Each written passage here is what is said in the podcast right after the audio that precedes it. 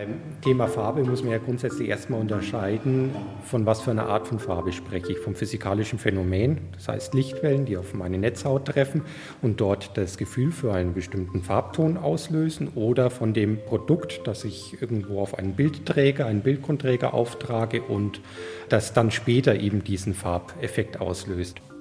Ich glaube, dass Farbe hier ein Transporteur eines ästhetischen Ausdrucks wird also ich möchte kein schönes buntes Bild malen. Die Bleistiftmacherei und auch die Herstellung von Farbstiften war in Nürnberg über Jahrhunderte verankert und war im Handwerk verankert. Was wir eben jetzt beobachtet haben, tatsächlich in der Corona-Krise ist, dass die Menschen offensichtlich ein äh, starkes Bedürfnis hatten, sich wieder kreativ zu betätigen Auf alles, was ich als Poet geleistet habe, bilde ich mir gar nichts ein. Dass ich aber in meinem Jahrhundert in der schwierigen Wissenschaft der Farbenlehre der Einzige bin, der das Rechte weiß, darauf tue ich mir etwas zugute. Johann Wolfgang von Goethe an Johann Peter Eckermann. Sprechen über Farbe. Sprechen über Farbe ist gar nicht so einfach. Wie vielfältig und reich haben Künstler im Laufe der Jahrhunderte den Umgang mit Farbe gepflegt, haben sie Farbe genutzt, immer mit der Frage, welche Wirkung sollte Farbe in ihren Bildern haben, welche Aussage, welche Bedeutung und welche technischen Möglichkeiten gibt es überhaupt.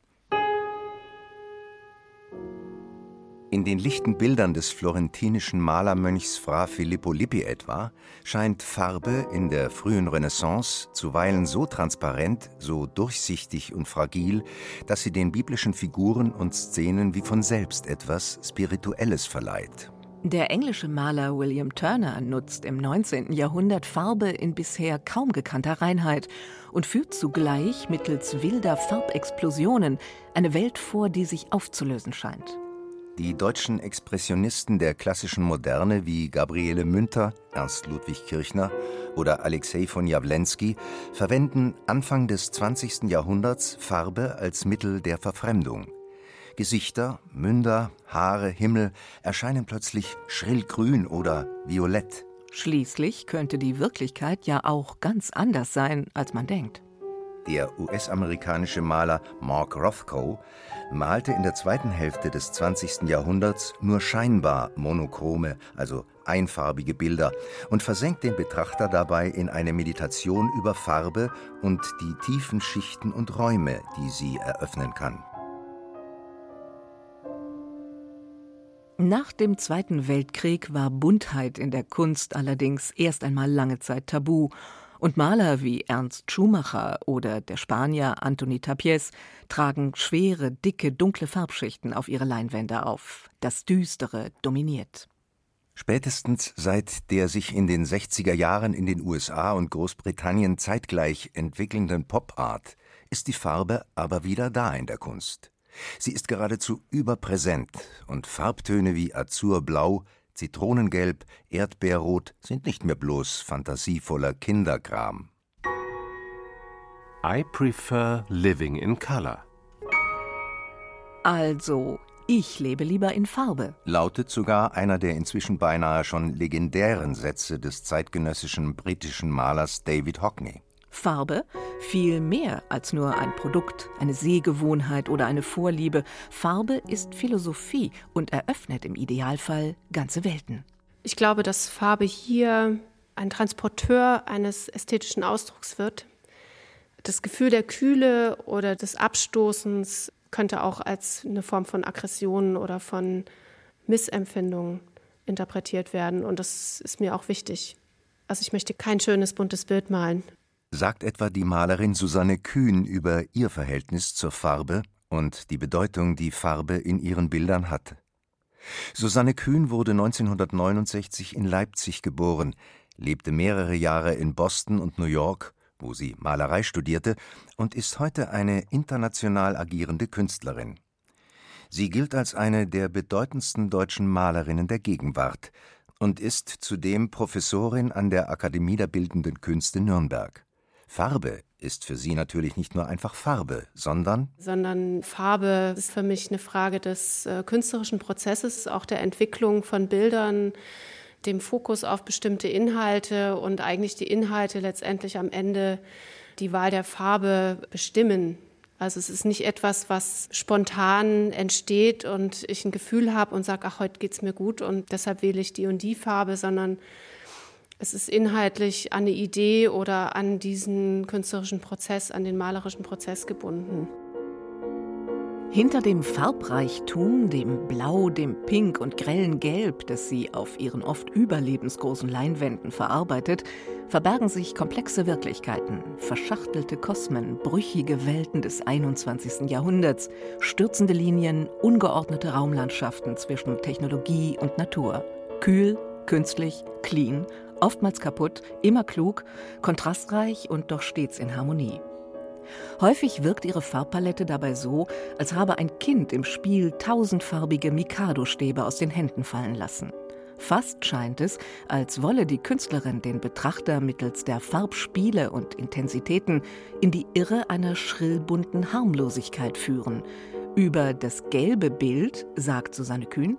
Das gelbe Bild heißt Roboter und bezieht sich auf eine Zeit in meiner Kindheit und meiner Jugend, wo Arbeit an Maschinen eine große Rolle gespielt hat. Und ich mir über die letzten Jahre sehr viel ja, Gedanken und auch Recherche äh, gemacht habe, was denn die Arbeit als Künstlerin, als Malerin bedeutet. Und letztendlich sieht man in dem Bild eine Abfolge verschiedener handwerklicher und künstlerischer Tätigkeiten und die Farbe Gelb in ihrem breiten Spektrum begleitet diesen Prozess und diesen Raum, der dabei entsteht. Auf einem anderen Bild sitzt eine junge Frau, scheinbar sorglos, in einer um sie herum einstürzenden, offenbar zerbrechenden, zerbrechlichen Natur. Kaltrot sind die Farben. Ein Bild über unseren oft gedankenlosen Umgang mit der Umwelt? Dafür, dass Susanne Kühn Acrylfarben wählt statt Öl, gibt es ästhetische und technische Gründe. Ein Grund war vor allen Dingen, mich auf Acrylfarben zu spezialisieren, dass ich gesehen habe, dass die zeitgenössische Entwicklung in Hinsicht auf die Verwendung von Pigmenten Möglichkeiten beinhaltet, die in meinen Augen Öl gar nicht mehr hat. Sagen wir mal, ich kann zeitgemäße Ausdrucksformen im Acryl finden, weil das einfach die zeitgemäßere Technik in meinen Augen ist. Also vielleicht ein kleines Beispiel.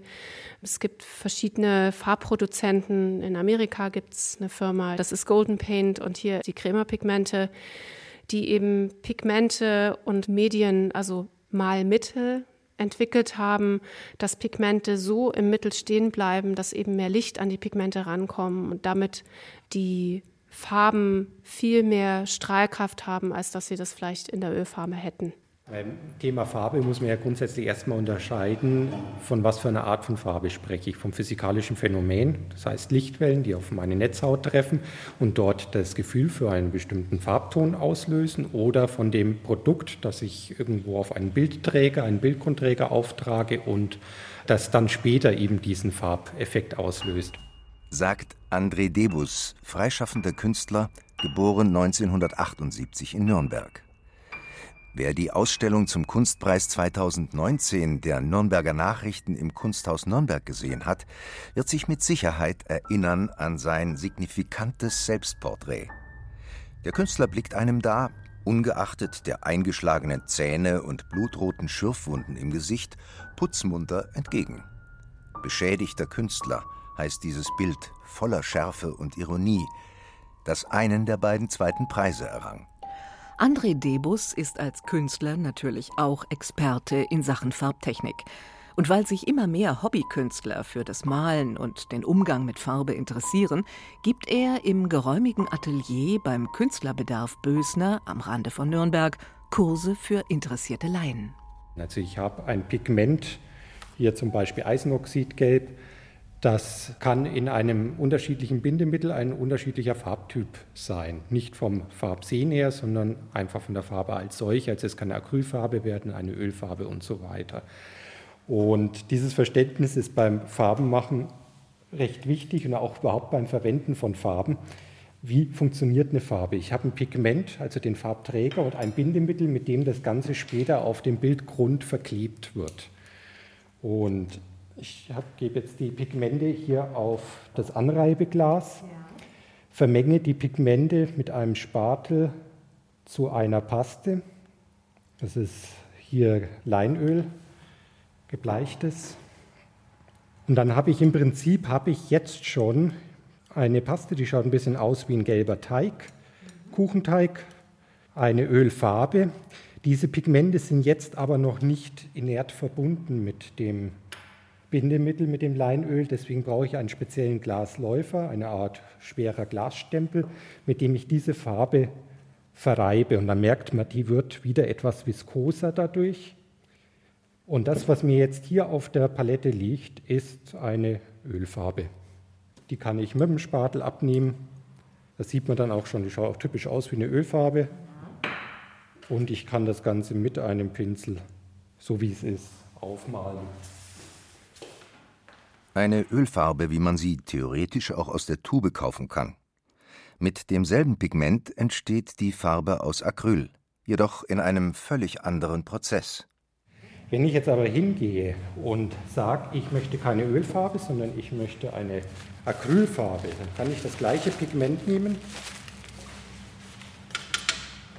gebe das wieder auf eine Palette, gebe etwas Wasser in diesem Fall dazu zum Anreiben, mache mir wieder meinen Kuchenteig, meinen Pigmentteig. Das hier ist wasserverdünnbar im Gegensatz zur Ölfarbe ist deswegen vielen Kunden angenehmer mit Acrylfarben, als mit Ölfarben zu arbeiten.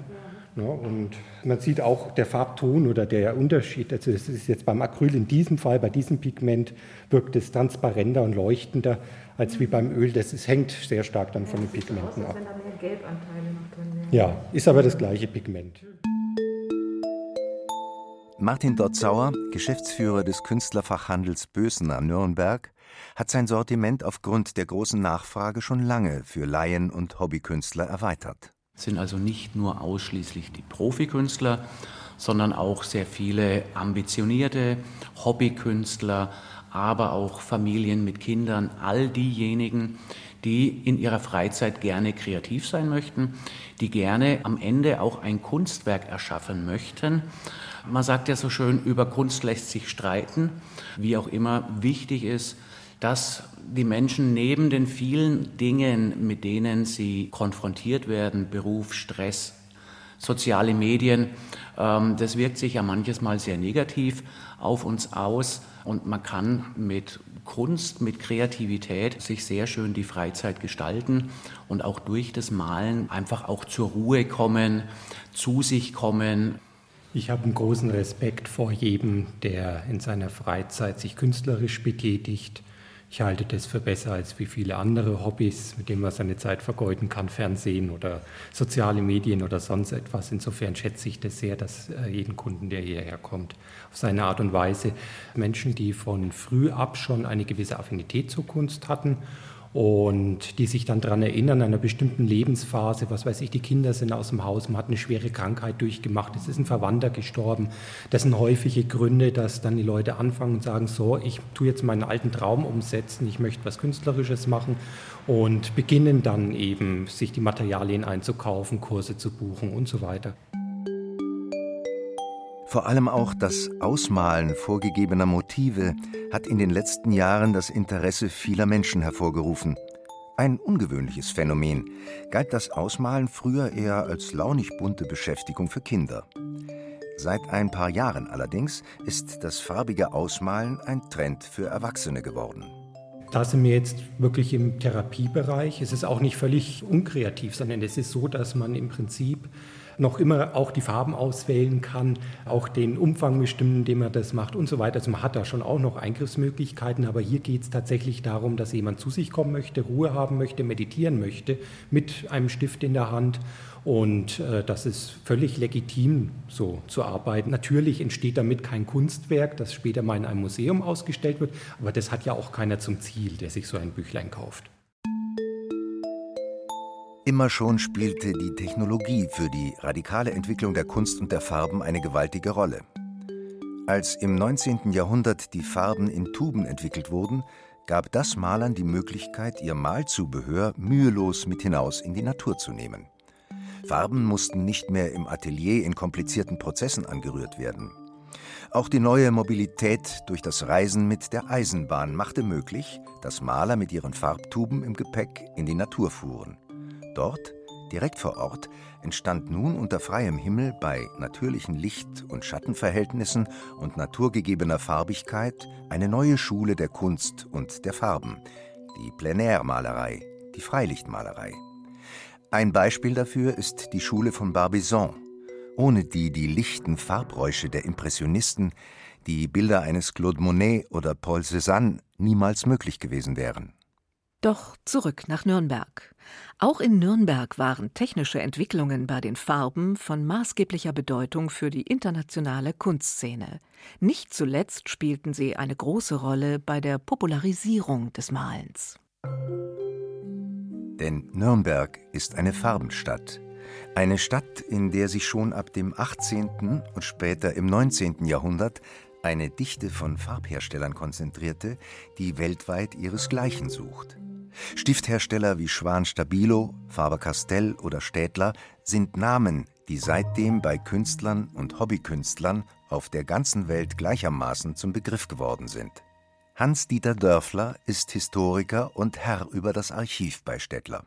Die Bleistiftmacherei und auch die Herstellung von Farbstiften war in Nürnberg über Jahrhunderte verankert und war im Handwerk verankert.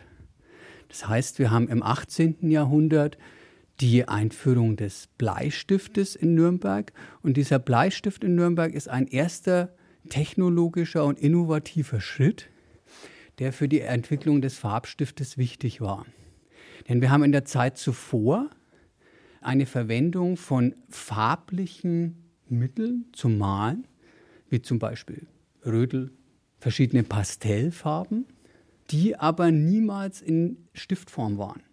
In Nürnberg ist es im 18. Jahrhundert gelungen, diese Farbstifte, diese Pastellfarben in Holz zu fassen. So wie ein Bleistift in Holz gefasst ist, so hat man angefangen, diese Pastellstifte in Holz zu fassen. Das war der erste Innovationsschritt hin zu einem Farbstift. Zuvor hatten wir Rötel in irgendwelchen Haltern, zum Beispiel Klemmhalter, metallene Klemmhalter, wo die Rötelstücke unmittelbar eingeklemmt waren. Und so haben bereits die Römer geschrieben, so hat man in der Renaissance begonnen, Rötelmalerei zu machen. Dann hatte man in Nürnberg im 18. Jahrhundert den holzgefassten Stift und damit sind die Holzstifte billiger geworden weil die Handwerker die in mehreren Arbeitsschritten seriell herstellen konnten, noch nicht industriell, sondern handwerklich, aber in großen Mengen.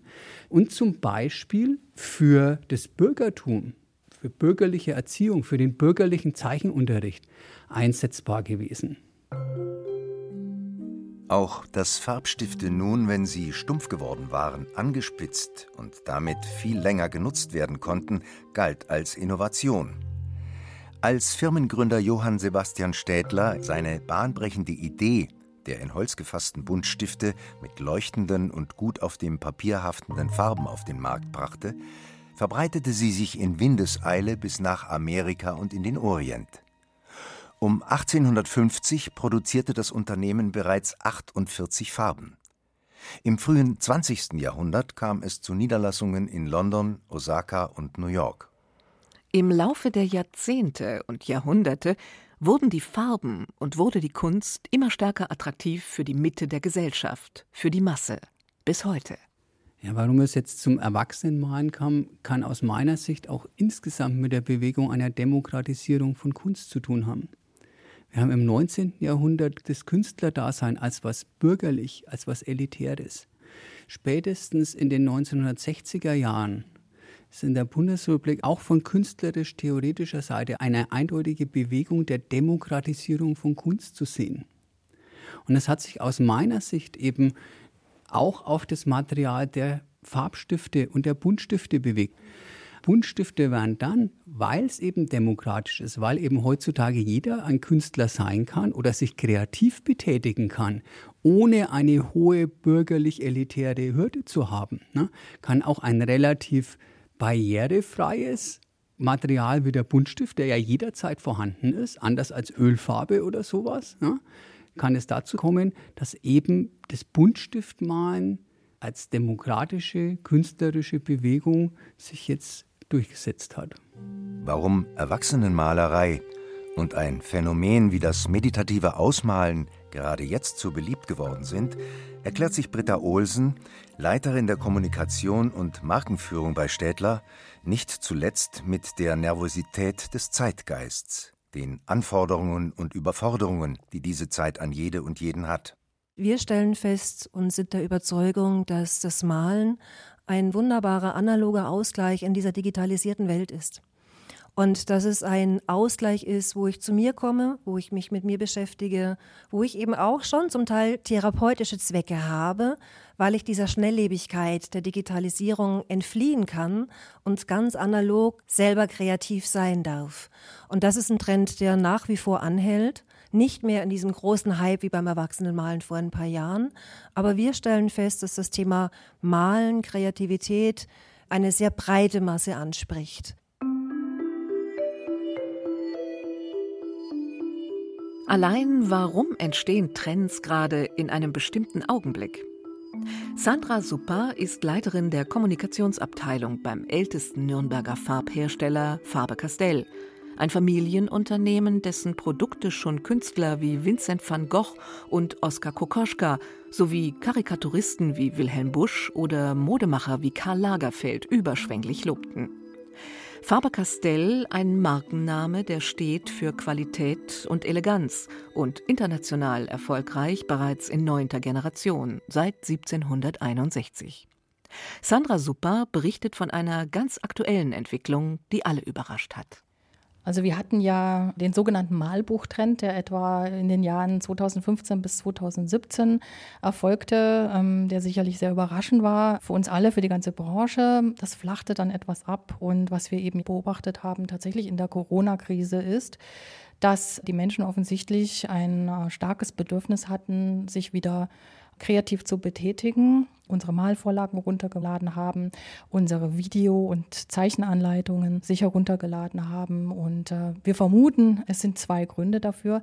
Das eine ist, dass äh, die Familien natürlich nach kreativen Betätigungsfeldern gesucht haben in Zeiten des Lockdowns. Ähm, zum anderen aber auch ähm, ist ja erwiesen, dass Zeichnen und Malen therapeutische Wirkung hat. Es ist ähm, stresslindernd, es ist angstlösend und all das sind sicherlich Gründe, warum wir hier teilweise bis zu 300 Prozent mehr Downloads hatten als in der Vor-Corona-Zeit.